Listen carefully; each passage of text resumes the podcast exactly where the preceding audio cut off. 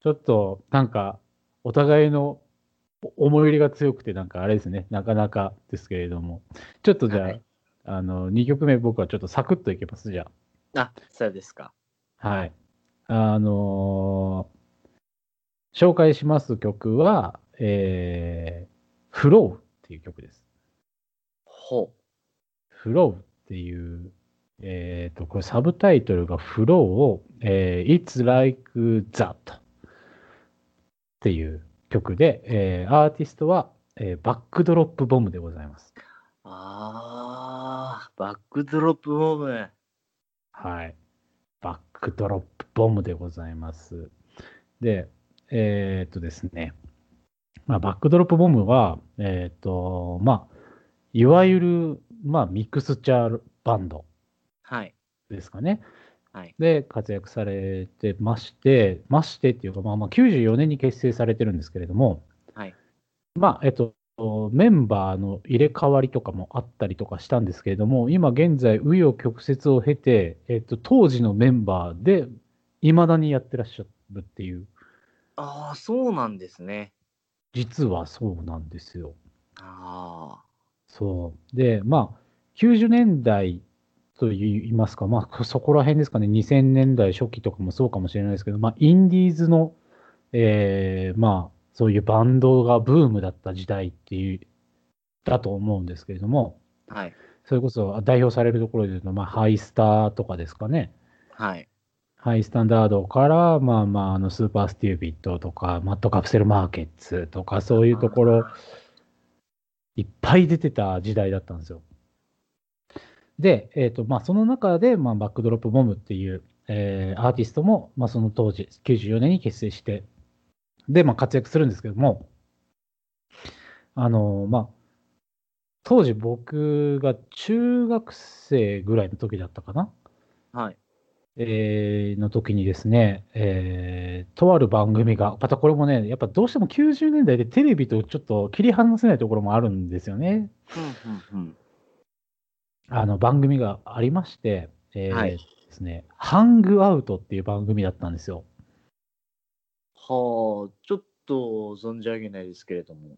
そうですよね。多分これね、東京の深夜にやってた番組で、はい。あの僕のふるさとでは、大体その番組が2週遅れぐらいで深夜にやるんですよ。はあ、なるほど。もう本当に深夜にやってて、もう、で、なおかつ僕の家って、多分ね、それ、あの、テレ、テレキューテレ東はい。 でやってた番組なんですけど、僕の実家映んなくて、それが。なんか映らなかったんですよね。だから、何か映らなかったですね。なんか映んなかったんですよ。よくわかんないんですけど。だから、あのね、あのーギルガメッシュナイトとかもリアルタイムであんまり見れなかった中学生だったんですけど、 はい。あので、でもこの番組がめちゃめちゃ僕の中でセンセーショナルだったんですよね。その、MC をやってるのが、あの、ヒカルっていう方なんですけれども、えーあの DJ ヒ YouTuber カル。の。あ、違う違う違う。 そう、絶対そうなんです。今回僕だからこの話しようと思って検索かけたら絶対画像で出てくるんです よ。あっちのヒカルがね。あでしょうの、ね。 D、DJ ヒカルっていうね。はい。方がいらっしゃって、えっ、と、まあ、パンクロックを中心にあの DJ されてるパンクロック DJ であり、えーバウンティーハンターってブランドご存知ですかね。はいはい。そのバウンティーハンターのデザイナーというか、まあ、オーナーで、えーまあ、洋服であったりとか、あとはおもちゃであったりとかっていうのを、まあまあまあ、こうデザインしたりとか、作ったりっていうしてる方が、えー当時、あの、MC をしてる番組、30分ぐらいの番組だったんですけども、で、それをやってて、で、まあなんか途中でこうナレーターとかが、あのもう昔懐かしい、あのゲームで、クレイジータクシーっていうのがあったんですけども、あそのね、クレイジータクシーで声当ててる、そのブライアンっていう人が、ナレーターやってたりとかっていう、なんかちょっと変わった番組で、あ。はい。で、まあ、ロックとか、えーそういうカルチャーであったりっていうのを紹介するっていう番組だったんですけど、はいそれで初めて僕が見た時に一発目に出てたのがこのバックドロップボムでなるほど。でうわなんだこれっていう衝撃を受けましてまあ当時だってミクスチャーなんてやってる人はそういないでしょうからね。そうなんですよでその時のその番組のその時がそのバックドロップボムを紹介してで、えーその後に、えーライブ映像でブラフマンのシーオフが流れてはあ、すごい時代だ。なんか各地でその地域でこういう面白いやつもいるよみたいなあの紹介であのー B ダッシュって昔ねいたと思うんですけどうわあ懐かしい。そうでこれがまだデビュー前の時の「はぐきダッシュ」っていう名前で出ててええそうでその30分で僕はものすごいなんだこれってなってはい。でそういうロックをあの聞き始めるきっかけになった番組だったんですよ。はあ。そう。で、それから以降でね、なんかこう、エアーであったりとか、ドラゴンアッシュっていうのが出てくるんですけれども、山嵐とか、はいはい。なんかその、まあ、ドメジャーなところですけど、まあ、そのニコチンとか、その、そういうなんか乱視度とかっていうものを、はい。初めて認識して、ちゃんと曲を聴き始めたスタートがこの番組なので、なるほど。はい。もう、その戦衝撃たるや、もう本当にすごくて。僕は、あの、シュートっていう格闘技があったんですよね。今も多分やってないのかもしれないですけども、はい。そのシュートっていう格闘技で出てらっしゃった、あの、格闘家で佐藤ルミナ選手っていうのがいまして、はい。で、その佐藤ルミナ選手とその光さんっていうのがすごい親交があって、その試合に出る前のガウンがそのバウンティーハンターのあのマークが入ってるんですよ。ああ、なるほど。はい。で、それで出てきて、で、対戦相手がもう僕忘れないです。チャールズ・オリベイラ選手と佐藤ルミナの戦いなんですよ。これが一番メインのイベントの試合なんですけど、はい。この試合がね、6秒で終わるんですよ。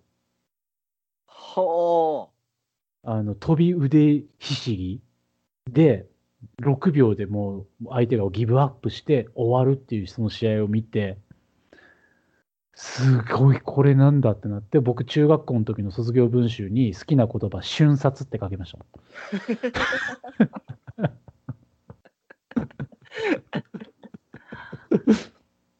もうそれぐらいねあの影響を受けたあの番組で初めて聴いた音楽っていうのがあのバックドロップボムの「フロー」っていう曲なので、えーとまあ、僕の中の90年代の中では欠かせない曲だろうということで紹介させていただきました。あ。なるほど。はい、いやー、まさか最後には、ベンさんから格闘技の話が聞けるとは思わなかったですけれども。やっぱでもこの当時はあれだったんじゃないですかねやっぱ k 1とかがそうか、そうか。年末に、まあまあ今でもやってますけれども、それこそ90年代の K1 ってやっぱすごかったですもんね。はい、まあ、そこら辺は多分ねあ葵さんの方がこうお詳しいかとは思いますけれども青さんはちなみにそのあたりのなんか格闘技とかそういうのはなんか、いや、もう全然ダメですね。 あ、全然ダメと。いうことですけれども、まだあからでもね、ピーター・アーツとかアンディ・フグとかね。そうピーター・アーツ・アンディ・フーグうん。あのごめんなさいよごめんごなめんなささいいよよです ね。あとエスカップですよね。スカップ、あとシシックプロテクターのね、あの、ひげ剃り のね、切れてないとかね。切れてない。ありましたね。僕もそんなにこう、詳しい方ではないけれども、やっぱその、それぐらい、そのテレビで見てて、それぐらいはわかるぐらい、やっぱ、結構メジャーだったと思うんですよ、K1 っていう文化が。まあそうですね。そうそう。で、いろいろ派生が出てきて、で、その中の一つがシュートだったと思うんですけど。はい。はい。なんか、やっぱ僕ら世代では、やっぱそのアンディ・フグとか、そこら辺はやっぱみんな知ってる、やっぱテレビの影響はすごかったんですよね。あや、そうですね。密接に関わってたんですよね。やっぱり音楽だけではなくて。うー、うんん。そうそうそう。まあね、なんか、こんな風になっちゃったのは多分、あの番組のせいもあるなと思って。ああ、でもそういうのってありますよね。そのターニングポイントじゃないですけれども。はい。はい、僕は中学の時に通っていた塾の先生が音楽好きなんだったらこんなんあるよって言って貸してくれたこの MD にこうなんかいろんなこう曲が片っ端から詰められててそれ聞いて人生狂いましたね。そう。だからその塾の先生、瀬名さんにとっての塾の先生が僕にとっては多分そのバウンティーハンターのヒカルさんだったという。 なるほど。はい。っていうところの、ちょっと思い出、思い出話になっちゃいますけれども、まあ今回ははいそういう感じで、ちょっと僕の中の90年代っていうところで、はい。はい、紹介させていただきました。えっ、と、はいバックドロップボムで、Flow, It's Like That です。はい。ありがとうございます。はい。さあ、というわけであっという間にもう3曲目ですけれども、はいで。もあっという間でもないのかな。でもないですね。うん とんでもない時間回してますけれども。はい。はい。まあじゃあ行きますか、最後。いっちゃいましょはい。えー、じゃあ私の3曲目う。はい。は、魂のルフランです。 どほほほ。はい。はい。これはもう、泣く子も黙る高橋洋子大先生でございます。はい。そうですね。はいあちょっと今びっくりしました。90年代だったんだ。そうなんですよ。はいはいはい。はい。これは実はちゃんと90年代なんです。はい。ちょっとじゃはあい。、言及していただいて。はい、あのこの「魂のルフラン」はですね、あのまあ、ご存知の方も非常に多いと思います。新世紀エヴァンゲリオンの映画に使われた曲ですね。はい。はい、あのこちらリリースが1997年でございます。はあ、はい。そうなんだ。はい、97年の公開された新世紀エヴァンゲリオン劇場版「首都新生」で最初使われてるんですね。はい。はい、そして、まあ、あのその後、まあ、エヴァの代表曲の一つ、まあえー、と歌っているのが、えー、高橋洋子さんですねあの。こちらに関してはもうあの、もちろん皆さん知っている残酷な天使の天使を歌っているか、ちょっと全く同じというところなんですけれども、あの正直ですね、はい。入れるつもりなかったんです。あ、この曲を。はい、はい。ただあの入れなければいけない理由ができたので入れました。 はい。実はこのは収い録をしているつい2日ほど前に、はい。あの「エヴァンゲリオン」がですねついに、はい。ついに最終作「新エヴァンゲリオン劇場版」の公開日が決まったということで、ああ、そうなんですか。はい、これが2021年の1月23日まあもうね正直なところねもうこれも延期してくれねえかなってどっか心の中で思ってる自分がいるんですっていうのは。はい、あの、やっぱりですね、まあ僕、まあこの、まあ、この曲を選んだのは、まあこれ劇場版の曲、あの、曲なんですけれども、はい。あの、なんかファンとしてはですね、終わってほしくないっていう気持ちもやっぱりあるんです、どっかで。まあまあまあまあまあ、そうですよね。そうで、まあその、まあいわゆる新劇場版っていうのが始まったのが2007年です。はい。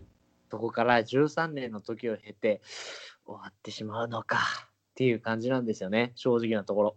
はいはいはい。まあ本来であれば、この2020年にあの公開される予定だったんですけれども、あの新型コロナの影響もあって延期になっていた、そしてまあ日にちが決まっていなかったんですけれども、これがこの1月23日に公開日が決まったということで、急遽選ばせてもらいました。はい。はい。もう、この曲に関してはですね、あのー正直、劇場に、劇場版を見てほしいですね。はい。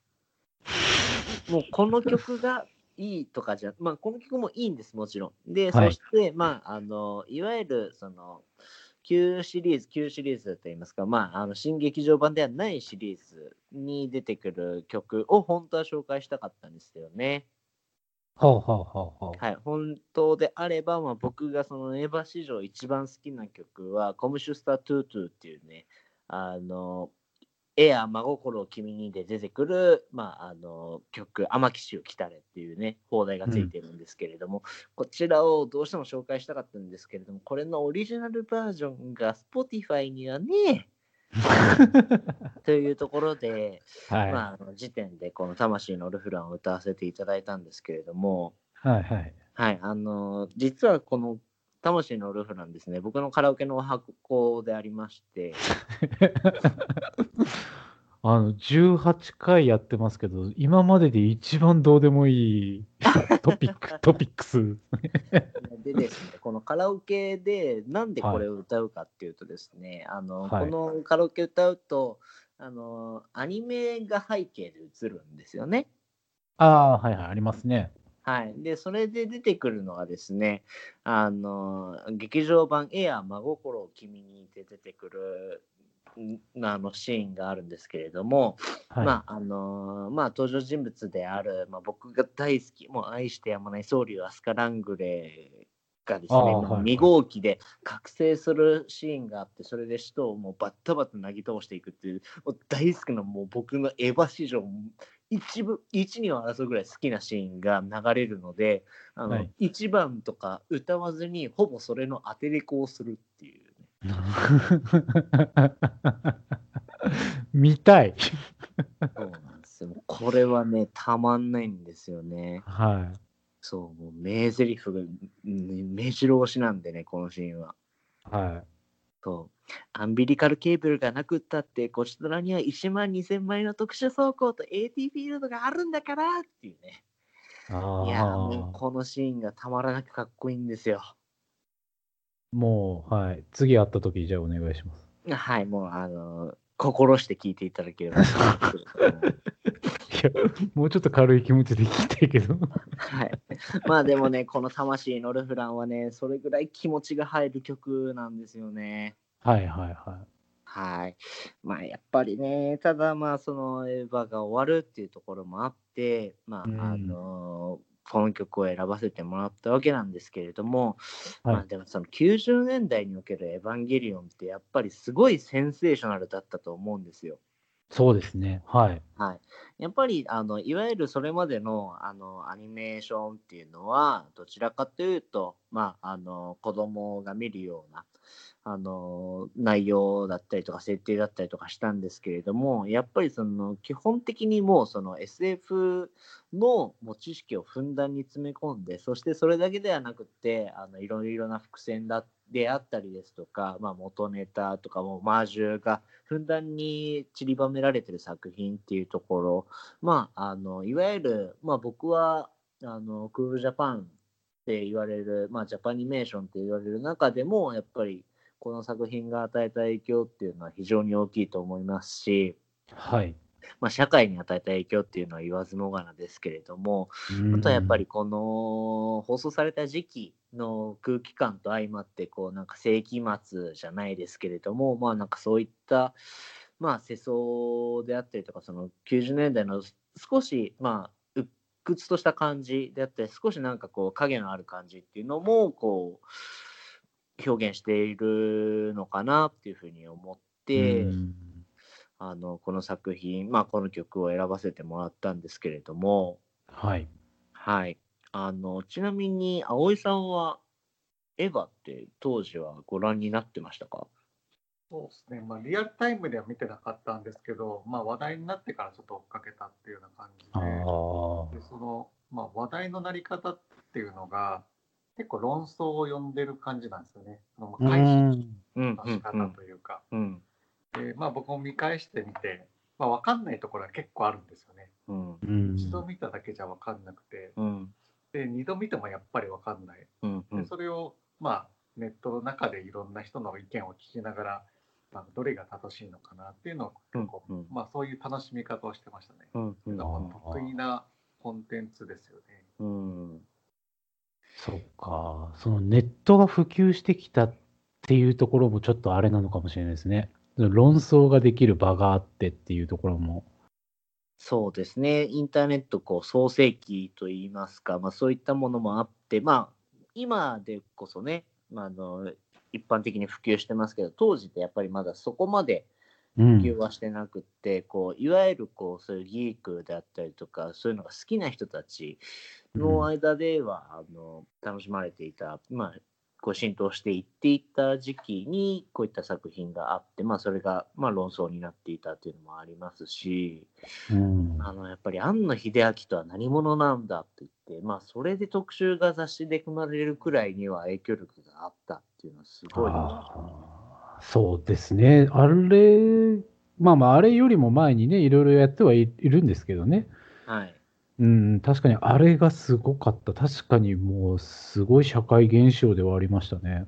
はいうん、まあまあ、それだけではなく、まあ、いわゆるそのロボットアニメって言われるののセオリーも全てこう壊していってるいわゆるその内気な主人公であったりですとか寡黙なこう謎の儚げな女の子であったりとかね、はいはいこはういっ。たものもやっぱり今だにこうすごく影響力を与えているまあ与え続けているっていうところも含めてやっぱりこの作品は外せないだろうなと。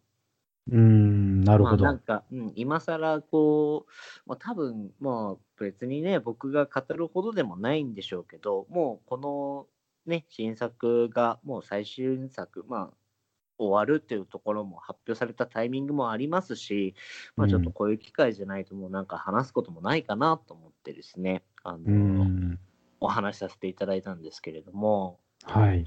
はい。まあ、エヴァンゲリオン、まあ、どうなるか、もうね、あの、この、今はね、もうその新作の日にちが発表されて、まあ、あの、ティーザーもね、あの、ちょっと出て、それでまたこう、一悶着じゃないですけど、あああじゃないか、こうじゃないかっていう、まあ推察がね、まあ、まあ、今年かにされてるんですけれども、そういうのも吹っ飛ばすぐらいに、もうあの多分とんでもない結末になるんだろうなっていうのを思うとすごく楽しみである反面こう本当に終わるのかなっていう寂しさもすごくある作う品ですねん。なるほど。はい、もう僕はあの当然これもリアルタイムでは追っていないので、はい。 はい、小学生の時にあカタカナの「う」って点々つくんだぐらいの認識しかなかったので。はい、そうですね。はいはそいし、て、まあ、中学の時に、まあ、あの、ちょっと、まあ、ひょんなことからちょっと見るようになって、それで、まあ、いまだにこう、影響を受け続けているっていうところでは、まあ、なんかこう、今更ね、あの、語るのはおこがましいですけれども、やっぱりその、はい僕にととっての90年代っていうのを語る上では絶対に欠かせないなと思ったので、あのなるほどこんこのタイミングで、あの、ちょっとご紹介をさせていただきました。はい、ありがとうございます。はい。というわけで、私が紹介したのは、えっ、と、魂のルフラン、高橋洋子でした。ありがとうございます。はい。やっぱあれですね。やっぱどうしてもやっぱテレビは切り離せないですね。まあ、そうですね。うーんまあまあ今回のはまあまあいく詳しく言うとまあまあ映画版にはなるんでしょうけれども。まあ、まあそうですね。この曲に関しては、あの、劇場版の曲なんですけれども、うーん。いやー、確かにすごかったっすね、エヴァンゲリオン。今、なんかあれですよね、東京の方かなんかに、あの、セレクトショップじゃないですけど、なんかそのグッズだけ集めたお店があったりとか。はい。あと、京都に、あ の等身大のエヴァがね、できたりとかしてますけれども、あの、乗れるやつですよね。はい、乗れるやつ。あー、そうなんですよね。あれ行きたいですよね。いやーまあでもファンとしては本当にこう複雑ですね正直なところうーん。まあでもね、あの、終わりは必ずありますからね。 そうですねうん。うんまあコムサートゥートでもねあのー出てくるのは「ムエと帰ろう」っていうねフレーズですからね。ああ、は。はい え、ぬ、ぬえでしょい。 あ、無、無です。あ、ああ、そういうことか。ごめんなさいぬ。あの無、に帰るっていうね。ごめんなさい。あの、妖怪のぬえかと思いました。好きですね、妖怪。本当にいやいや、あ、えーじゃ、じゃあ気になるってなっちゃった。えーいやはいね、まあでも、あの、まだね、見たことがないっていう方は、これを機に、ぜひ見ていただければ、まだ間に合いますのでね、あそう、そうですね12月には、ジョとハト Q の 4D 版が、ああらの、劇場で公開されますので、はい。 はい、あのそれを見た後で、あの、年が明けたら、あの、新エヴァンゲリオンを見に行って、で、あの、みんなでポカンってしましょうんそうですね。えっと、リアルタイムで最後が見れるというのはなかなかね、貴重なことだと思いますう。ので、貴重ですよ、本当にこれは。はい。皆さんぜひ劇場に足を運んでみてくださいということで。はい、よろしくお願いいたします。はい。誰やねんって話なん ですけど。はい、無関係者です。はい。全く関係ございませんので、よろしくお願いいたしますよ。ろしくお願いします。はい。はい。では、参りましょう。はい。 えっと、最後ですね。3曲目。えー、私が紹介する最後の曲は、大人になってもです。おー。はい。アーティストは、スチャダラパーでございます。はい。はい。ああ、これ選んできますか。これ選んできますよ。いや、もうね、喋り、もうこれは喋りたいと思ってますよ。 まあ、スチャダラパーが、えーデビューしたのが、まあ、90, 90年なんですよ。はあ、なるほど。はい。まあ、90年代、まさに90年代の始まりとともに、えー高木寛プロデュースですね。あの、伊藤聖光とかと一緒にやってたりとかした、あの、あの高木寛はい。プロデュース。で、結成自体は88年に、えー結成している、えーまあ、日本を代表するアーティスト、ヒップホップアーティストと言って過言ではない、え3人組、えー、坊主、兄、ンコによる、え3人組の、えーグループでございます。はい。で、えーまあ、スチャダラっていうのは、えースチャラカでスーダラなラッパーっていう意味で、スチャダラパーっていう名前にしたっていうところなんですけれども、はい。あの、スチャダラパー、まあ、名前は聞いたことあるとか、あの、あれだよね、ブギーバックの人だよね、 みたいな。まあまあ、そういう人は多いでしょうね。うん。てか、もう30年ぐらいやってるのに、ブギーバックぐらい以外知らないとか、そういう人も。まあ、あとは、もうちょっと少なくはなるかもしれないけど、あ、ポンキッキの、あ、これスチャダラなんだっていう人は多分一定数いると思いますね。そうですね。そう。ポンキッキーズの話をしたいんです。おはい、ポンキッキーズっていう番組ってものすごかったぜっていう話をしたくて、あと、スチャダラパーをね、あのみんなそんなに知らないと思うので、もうちょっとそこも話せたらなと思ってたんですけど、確かに知ってるつもりで意外と知らないスチャダラパーの話ってありますね。はい、まあ、いわゆるそのみん、なんだろう、ヒップホップを知らない人間が、えーヒップホップっていうものを、えーイメージするときって、やっぱりその、ごっついイメージ、金のチェーンをつけて、チェケラッチョみたいなね、うん。そういうスタンスの人がヒップホップの人なんでしょうみたいなところがちょっとあるとは思うんですけれども、はい。えーっと、まあ、全くと言っていいほど、まあ、違う、もう、今でこそ、普通、普通ではないですけど、いろんなジャンルのラッパーがいるんですけども、まあ、文系というか、おもろラップみたいなところからスタートしてるうん。グループなんですよね。はい。で、あのーと当時というか、まあ、ヒップホップの一つの文化として、あのービーフっていう文化があるんですよ。はい。あの、まあ、わ簡単簡単に言うと悪口を言うみたいそなうでねすね。はい。曲の中でちょっとそういう人をディスっったりとかする文化、まあ、これはもう本当文化として捉えてほしいなとは思うんですけれども、うんまあ、そういうことをしちゃう音楽なんだなっていうぐらいでいいと思うんですけれども、うんまあ、ゆ有名なところで言うと、キングギドラの、えー公開処刑とかですね、うんうんはい、なんですけれども、あのおもろラップとか文系ラップ、いわゆるあのステレオタイプのヒップホップアーティストっぽくないのに、うんほぼほぼスチャダラパーってディスられてないんですよね。ああでも確かにそうですねうんあの厳密に言うと、なんかこう、2、3曲あるんですけれども、 あこれはスチャダラをディスってる曲だなみたいなのあるんですけど、ほぼほぼこの30年間、あまりディスられてないというか、うんうんうんこれって結構稀なことなんじゃないのかなって思うんですよ。このこのスタイルでやってるのにっていう。確かにまあいわゆる少しねメロカ的にされてしまいそうといえばそういった対象になるのかなというなんだこんなふざけた感じのラップはみたいなところでディスられていいようなというとあれですけど、まあそういうタイプなのかなと思いきや、実はあのそうでもなく、皆さん多分それなりにリスペクトをすしてるアーティストだと思うんですよ。うんうんで、まあ、ななんでビーフの話したかっていうと、これはいすごい意外かもしれないんですけど、はい日本で一番最初にヒップホップの音楽、リリースされた曲で、ビーフを起こした人間って、実はスチャダラパーなんですよ。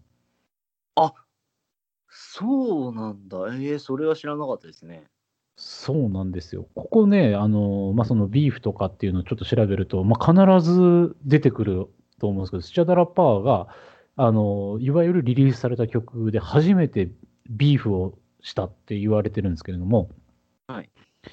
えーまあ、それが94年の、えーついてる男っていう、あ、ごめんなさい。えっ、と、これはね、94年もそうなんですけど、95年の b ボーイ文学っていう曲でですね、はいあの、バブルカムブラザーズのことをちょっとディスっちゃってるんですけど、なるほどあのね、ディスもいろいろあって、あの、直球な、まあ、それこそ公開処刑とかそうですよね。名前を挙げて、ああだこうだ、すごい罵るんですけども、うんうん僕ね、この、日本初めてのビーフだって言われているのがこの曲なんですけど、すごくね、やっぱそのセンスがいいんですよ。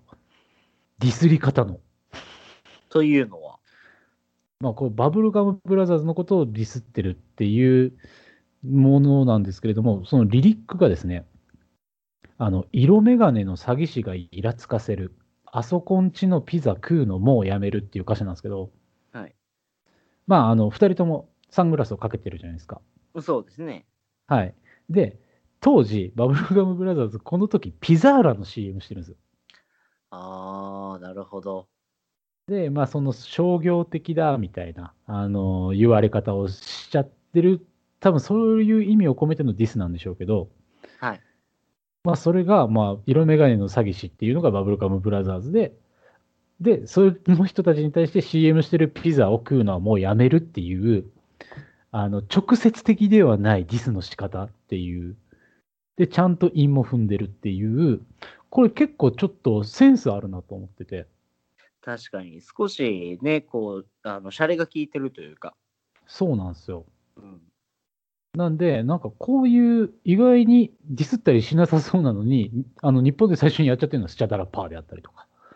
あはい、で、数々のアーティスト、えーまあ、最近で言うとライムスターと共演したりとか、ーはいえーあとはまあちょっとアルファっていうアーティストであったりとか、まあ、あの有名なところで言うと木村カエラとか、エゴラあッピりまーしたねはいはい、はい、そこら辺ともフューチャリングをしてますし、えー確かエゴラッピンと一緒にやってる時は PV が今あのノンですねノンちゃん当時の年齢なんですかねそうっすあの方が出てたりとか、えーはい昔の PV で言うと渡辺満里奈が出てたりわはは本舗が出てたりとかはいなんか結構そのヒップホップという枠にとらわれないけれども、もうちゃんとヒップホップを続けてる。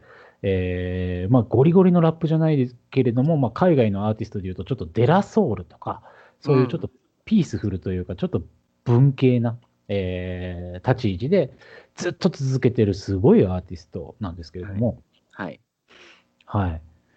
で、あの、まあ、いわゆる、あの、なんでこう、あんまり言われないか、この当時からやってるのに、そんなにその、いわゆるヒップホップのアーティストみたいに言われないのかっていうところは、多分その三品キャンプっていうのがあったからだと思うんですよ。なるほど。はい、96年ですかね、先ほどもちょっと言ったけど、で、その子に出てるアーティストって、僕らから見ても、やっぱりその地方にいても感じ取れたリアルなヒップホップだったんですけれども、はい。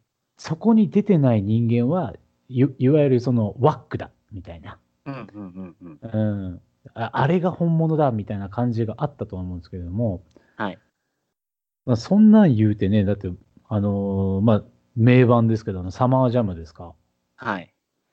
あれはその三品キャンプの1年前に発表されてますし、早いな、それ考えたら。そう。で、三品に出てた、えーデブラージュとかね、ニップス CQ とかともフィーチャリングしたりとか、うんでそのアーティストからも多分そのリスペクトはされてるし、あの立ち位置がすごくうまいですね。うん。うん、アーティストだと思います。で、やっぱり皆さんが認知されてるのはブギーバック、もしくは先ほど言ったポンキッキーズ。うん。やっぱポンキッキーズをね、あの当時に見てた人間って、やっぱちょっとね、おかしくなりますよ。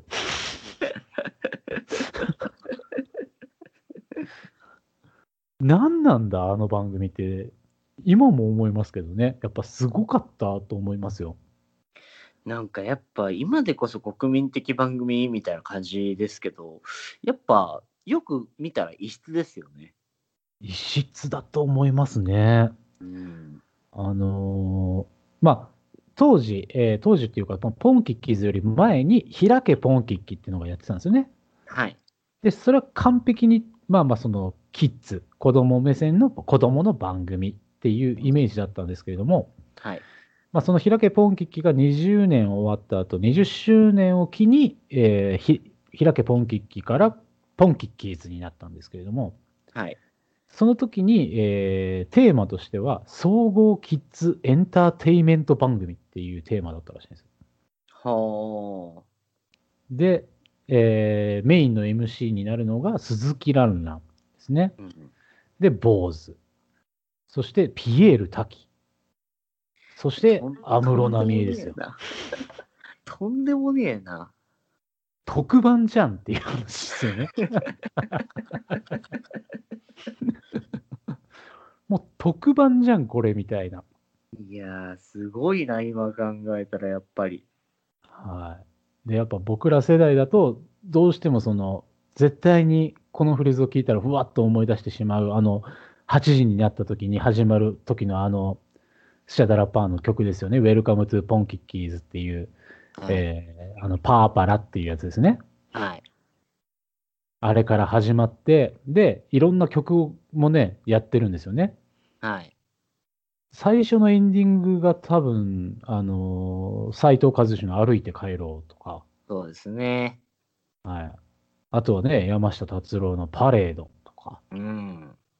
えーあとは米米クラブもやってましたり、あとは、えー大江千里、えー和田アキ子とか、うん。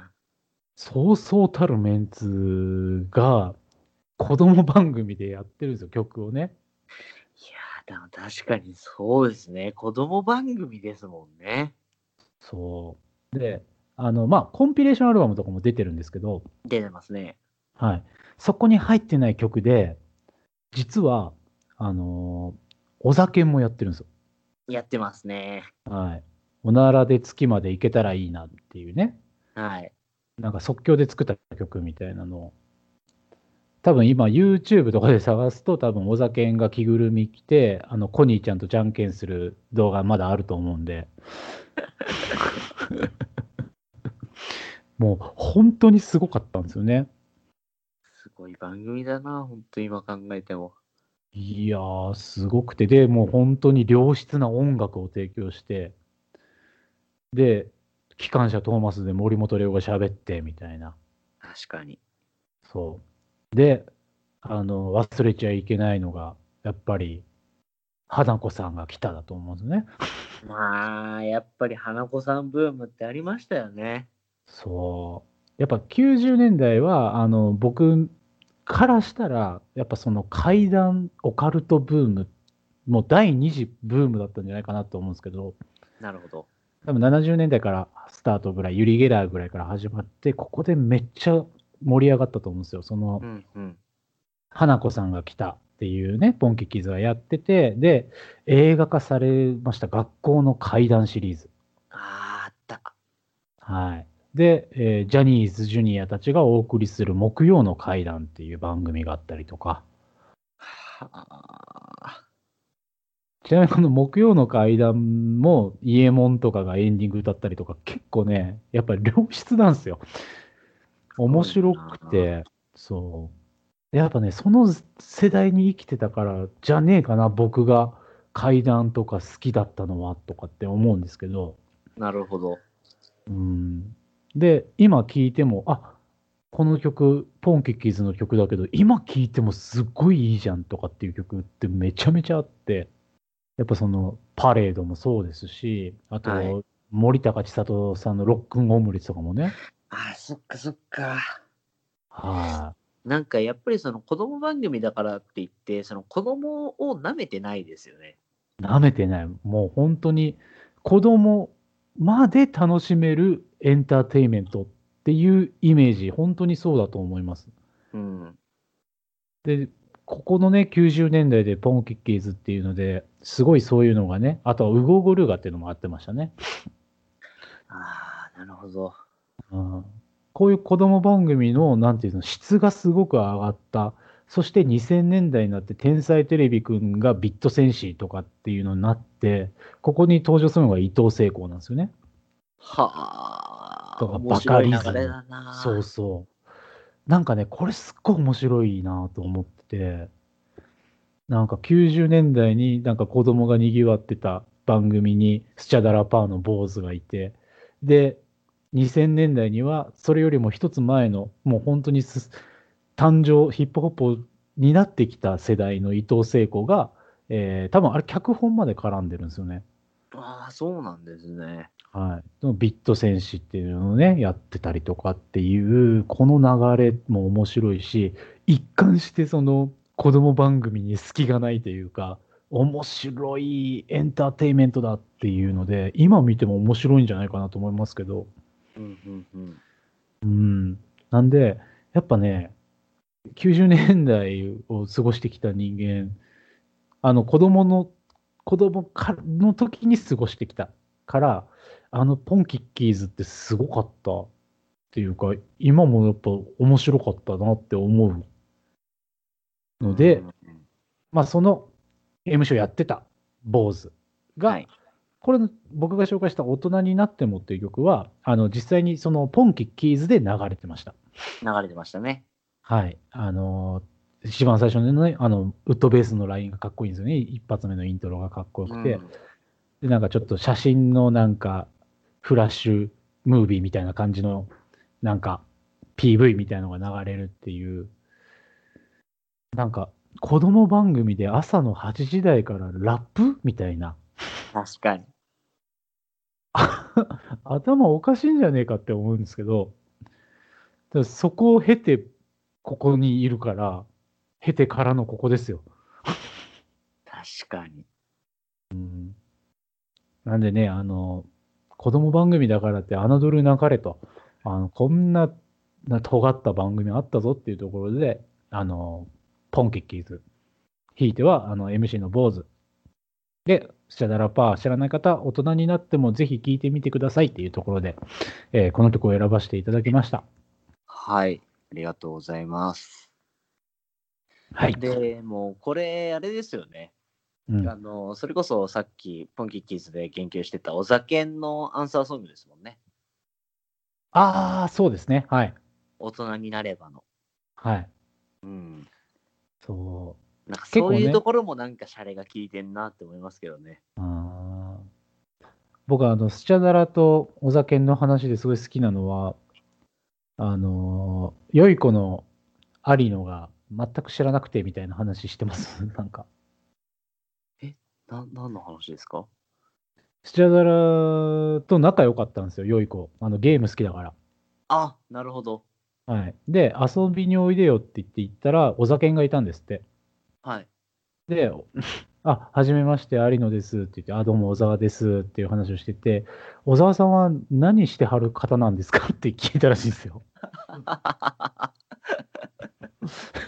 で、その場にいた坊主くんが、ほら、だからやっぱもっとテレビとか出なきゃダメなんだってって言って、で、それの数年後に、あの、今夜ブギーバックっていうのを、あの、発表して、でもそれがきっかけで、あの、有野さんと、あの、小酒いまだにこういう友関係あるらしくて、へえ、そうなんだ。はで、今、海外に多分小酒がまだ住んでるんですよね。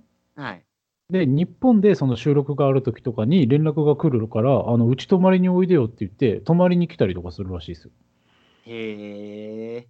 そうそうそうそう。全然知らなかった小酒のことって言ってました。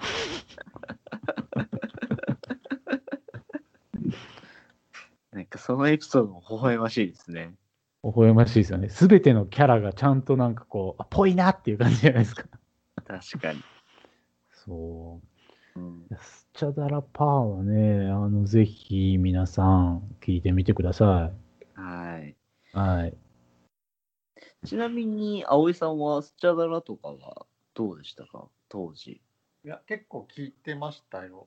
あまあ、ただその、ね、いわゆるヒップホップとはちょっと違う文脈、あ、はいはいはいまあ。自分の中でカテゴライズがちょっと違う感じでしたね。まあ、面白ラップうだんと。か、そのまあ、渋谷系ともちょっと違うけど、うんまあ、若干絡んでくる、うんうん。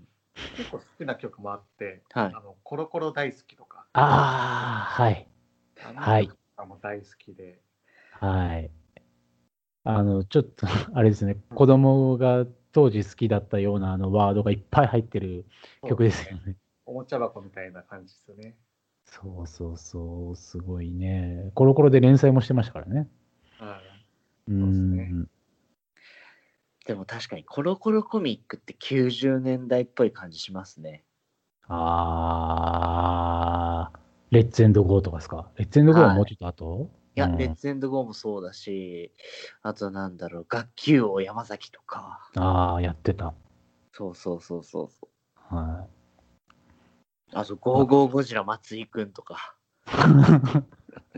ちょっと前ですけど、あの、鶴ピカハゲマルくんとかね。ああ。はい。今、コロコロ兄貴そうと。ですよね。うんあ、お坊ちゃまくんもそうか。うん。いや、コロコロほんとすごいですからね。コロコロは面白い。うんうん、あの、本当にね、企業の方々はコロコロコミック読んだ方がいいですって絶対思います。あの、流行るもの大体コロコロでやってますから。はあ、なるほど。今、スプラトゥーンの漫画やってますからね。へえ。はい。あと、動物の森も今、漫画でやってますし、あはあ、確かにちょっと当前時、うん、当時はカー星のカービィとかもやってましたからね。い、カービィはね、またなんか、あの、新装版みたいので、また再販してるんですよ、今。ええそうなんだ、それは知らなんだ。はい。いや、コロコロはね、本当に、あのーすごいんですよ。いやー天狗界は、数界になるか、コロコロ界になるか、どっちかでしょうね。ああ、はい。まあ、ちょっとね、捨てがたいっすね。コロコロコミックの T シャツ持ってるしな、俺。まあ、僕もね、タミヤの T シャツ持ってるから な。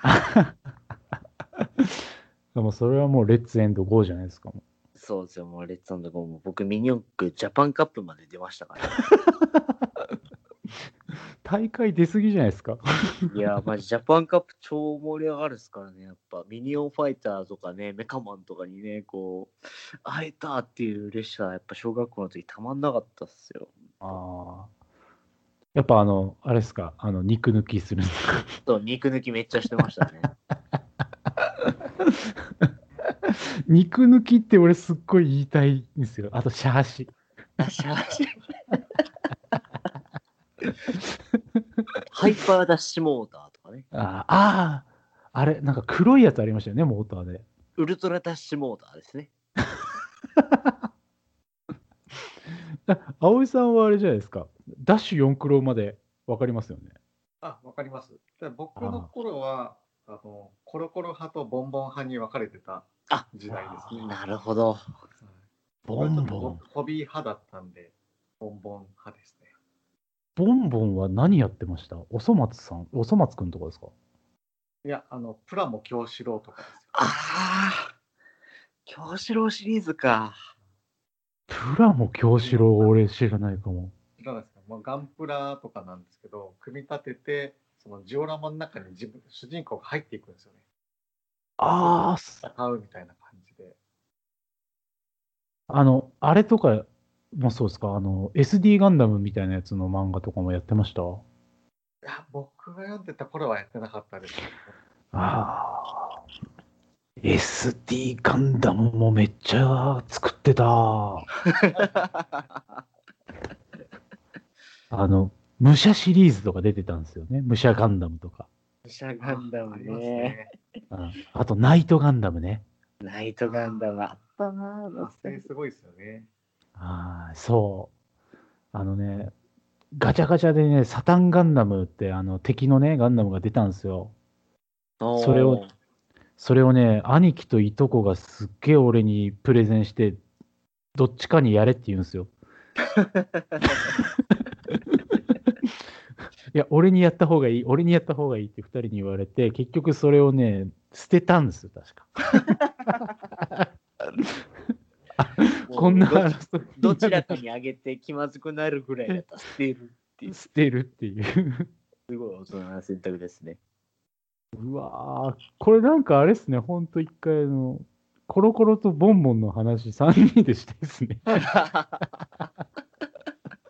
ネタが尽きないですよね。まあまあそうですね。あー清原くん、ま、松井くんでしょはいはい。あーもうなんか、いやでもね、僕が見てた時は何やってたんだろうな。でもなんか、もうずっとその流行り、い稲妻イレブンとかね、その妖怪ウォッチとか、ああとね、ハンドスピナーの漫画もあったんですよ。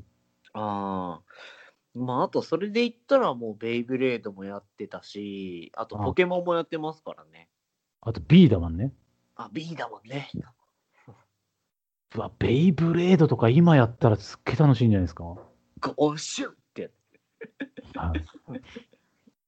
今だったらだって買えるっしょ、あの、闘技場みたいなやつ。ああ、買える買える。全然余裕で買えるっすね。え大人がガチでやってみます。いや、それだったら俺やっぱミニ四駆やりたいですわ。あー、ミニ四駆か、ソニックセーバそう。マグナムセイバー、マーベダムセーバー。はいうんうん一回じゃあ、もう何かの縁ですし、3人でじゃあ、あの、ミニ四駆やりますか。 ー。 そうですね。あの、なんか、工具箱みたいの持って、みんなで。ミニオンボックスですね。肉肉し肉て、抜きして。あ大人の見てる気分俺人生で初めてかも、肉抜きすんの。肉抜きはっすね、あれなんですよ。あの肉抜きしすぎると、あのボディがそのバランスに耐えられなくなってぶっ壊れるんですよ。はいはいはい、言いますね。そうそうそうそう。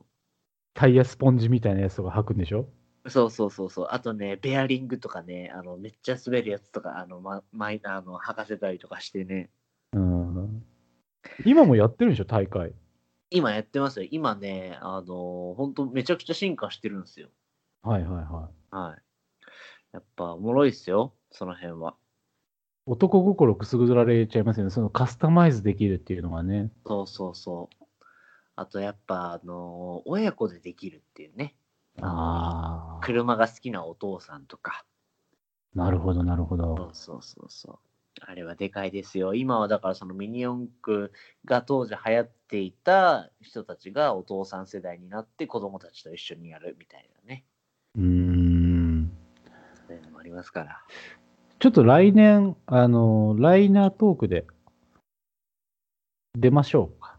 出ますか。それか、もしくはライナートーク、ライナートークカップを開くのもありかなと思ってるんですけどね。あー、なるほどね。うん。ダイナとカップ。ドマイナーっすね。優勝した暁に、あの、第4ハナキンから、あの、豪華景品が贈られるという。あーちょっとタミヤに寄せた T シャツとか。 そうですね。あ、いいですね。ちょっとじゃあ来年皆さんで、あのー一回ね、LT セーバー作りましょうよ。 LT セーバーいいですね。うーん。はい。はい。なんかすごい横道にそれてしまいましたけれども。はい。じゃあ、改めて、あの、ベンさんの3曲目の紹介だけお願いします。はい。えっ、と、私が紹介したのは、えっ、と、スチャダラパーの大人になってもでした。はい。というわけで、まあ、今回は、えー、90年代特集 Back to the 90s という題してお送りしてまいりました。えーここでですね、えーゲストとして参加していただいた葵さんにはあのお別れというところであのございます。本当にお忙しい中あの参加していただいてありがとうございましたあり。がとうございました。本当楽しかったです。はい。今度また、あの、ミニオンカップで会いましょう。はい、スペシャルゲストの葵さんでした。ありがとうございました。僕らのライナートーク思えば遠くへ来たもんだ。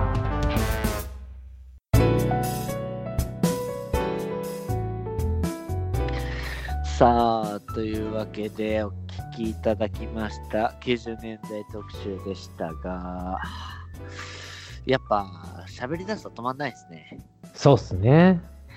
いやーやっぱ濃い90年代って思った改めて思うけどすごい年代だったんですよね本当にうん、すごい年代のこの10年を僕らが切っていったら、それはもう足りるもんじゃないですよ。それはまあまあそうですねねまあ、あの、葵さんもね、あのー参加していただいて、まあ、あの、もうちょっとこの、アウトローにはちょっと、あの、参加してないんですけれども、やっぱりその、実際に90年代を、あのー若い当時を過ごした人の意見っていうのも聞けたので、非常に、あの、貴重な回になったのではないかと思うんですけれども、はい。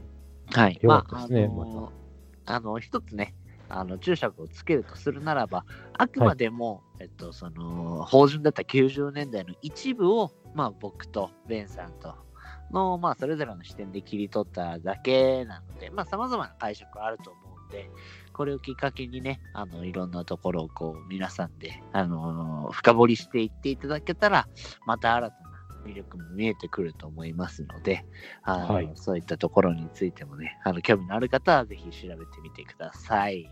はい。はい。ちなみに何かベンさん、あの、はい印象に残ってるエピソードとかなんか選曲ありますか今回の中で。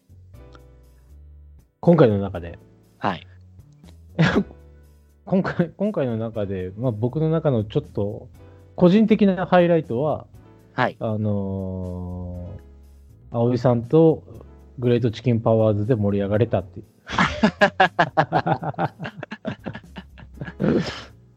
なるほどね。うん。そうっすね。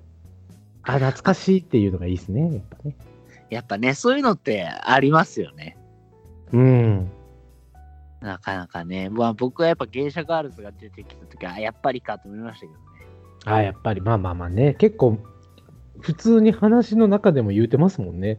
まあそうですね。芸者ガールズいいよねっていう話は。はい。うん、まあただやっぱりそのあたりあんまりこうベンさんからそのダウンタウンの影響っていうのを直接はあんまり話聞いたことがなかったのでそれはすごい新鮮でしたけどねああ、いやもう、も、もろに受けてますんでね。まあまあそうですよねはい。はいダウン、ダウンタウンで。 はい。ダウンタウンあなんかありますかダウンタウンでいや、なんもないです。 行こう行こいきます か。はい。まあ、というわけで、まあ、18回も以上となるわけですが、19回のお題を決めるお時間でございます。う。はい。やり、やってやりましょう。出雲のやつやってやりましょう。いつものやつです。僕がサイコロを振って、えーその目に書かれたお題をベンさんの方で紙に書いているの で、何が出るかわからないっていうやつですね。お楽しみのコーナーですよ。お楽しみのコーナーです。はい何が出てくるのやら。何が出てくるのやら、何が出てくるのや何ら。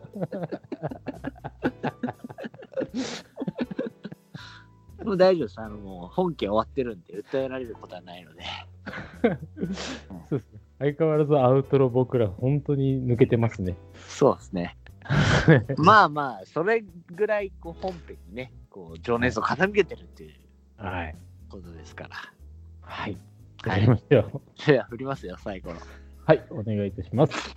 はい、出ました。5です。 ダ5メだ です。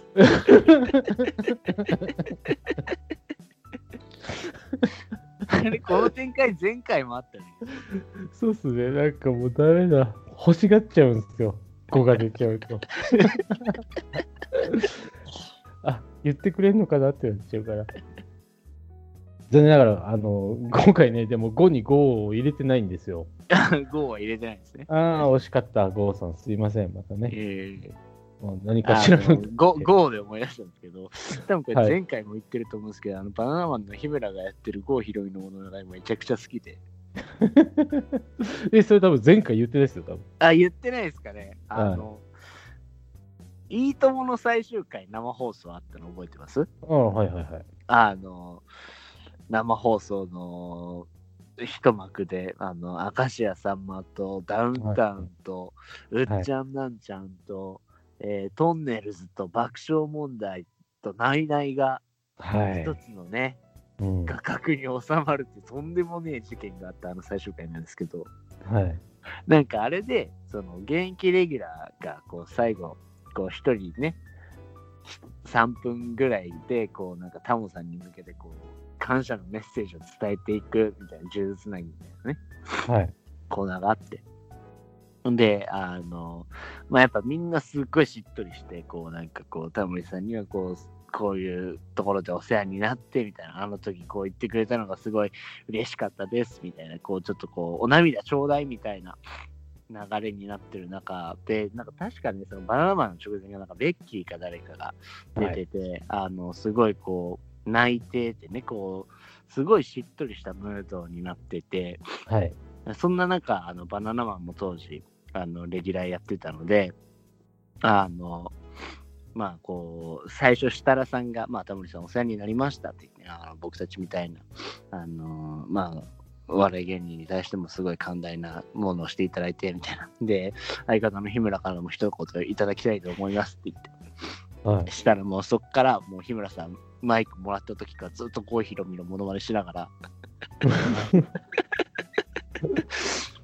あのずっとねずっとそのあの郷ひろみのモノマネしてるんですけどあの、はい全然有名じゃないモノマネをしてるんですよはい。あのリーでしたっていうネタがあるんですけど、はい。あの、なんか、郷ひろみが、あのはい、結婚の報告をしたときに、なんはかい、一番、これまでに自分のことを一番支えてくれたのは、親父でもなく、おふくろでもなく、そう、リーでしたっていうだけのモノマネがあるんですけど、それを、その、いいともの一番みんな感動してるシーンでぶち込むっていう、はい。とんでもなく面白いシーンがあるんですけど、はい。 もうずっと言いながら笑ってるじゃないですか。もそうずっと言いながら笑ってるんですけど、本当にこれすごくて、うはい。 マジで見見たら本当に爆笑すると思うんですけど、 いやもう、そう、こういうことよね、みたいな。お笑いってこういうこと よね。それちょっと見見ますわ、じゃ予想を裏切るってこういうことだよね。 めちゃくちゃ面白いので、ぜひ、あ。はい。はい、見てもらえたらなと思いますが、まあ、そんな5です。はい。こうもう一瞬一瞬何のことやら分からなくなってきちゃった。そうでしょ。 5ですね。はい。よし、今回の5は、今回の5はこちらでございます。はい。来週の月曜は晴れだ。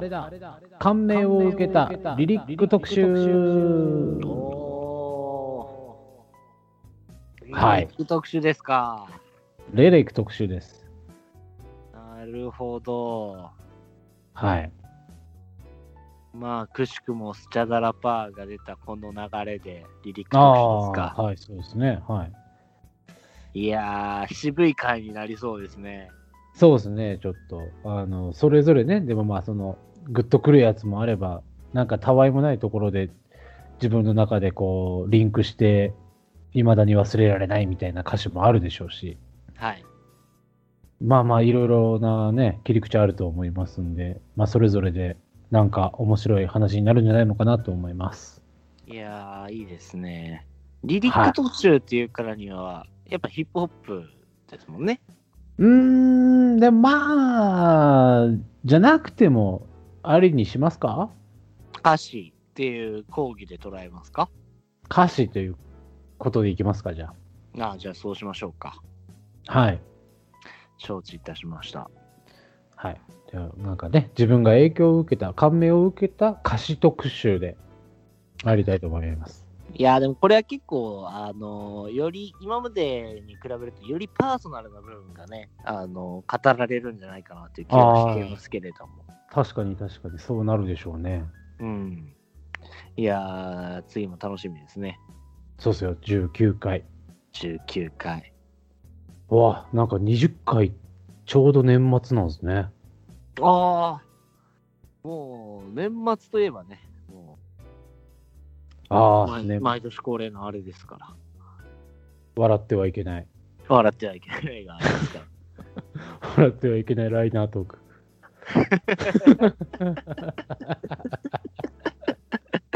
笑ってはいけないライナートークおもろいですね でもラジオだから一切わかんないですけどね。一切わかんないですねうん、 ただのつまんねえラジオです。間違いないですね。もう事故ですね。本当に事。故ですね。うんあ。いや、まあまあ、そういうところは置いておいて、まあ年末はね、まあ、はい恒例の回もありますが、まあはいその前に、えっ、と、リリック特集というところでお送りしていきたいと思いますので、あのはい次回もぜひ、あの、皆さんお楽しみにお待ちくださいませ。はい。はい。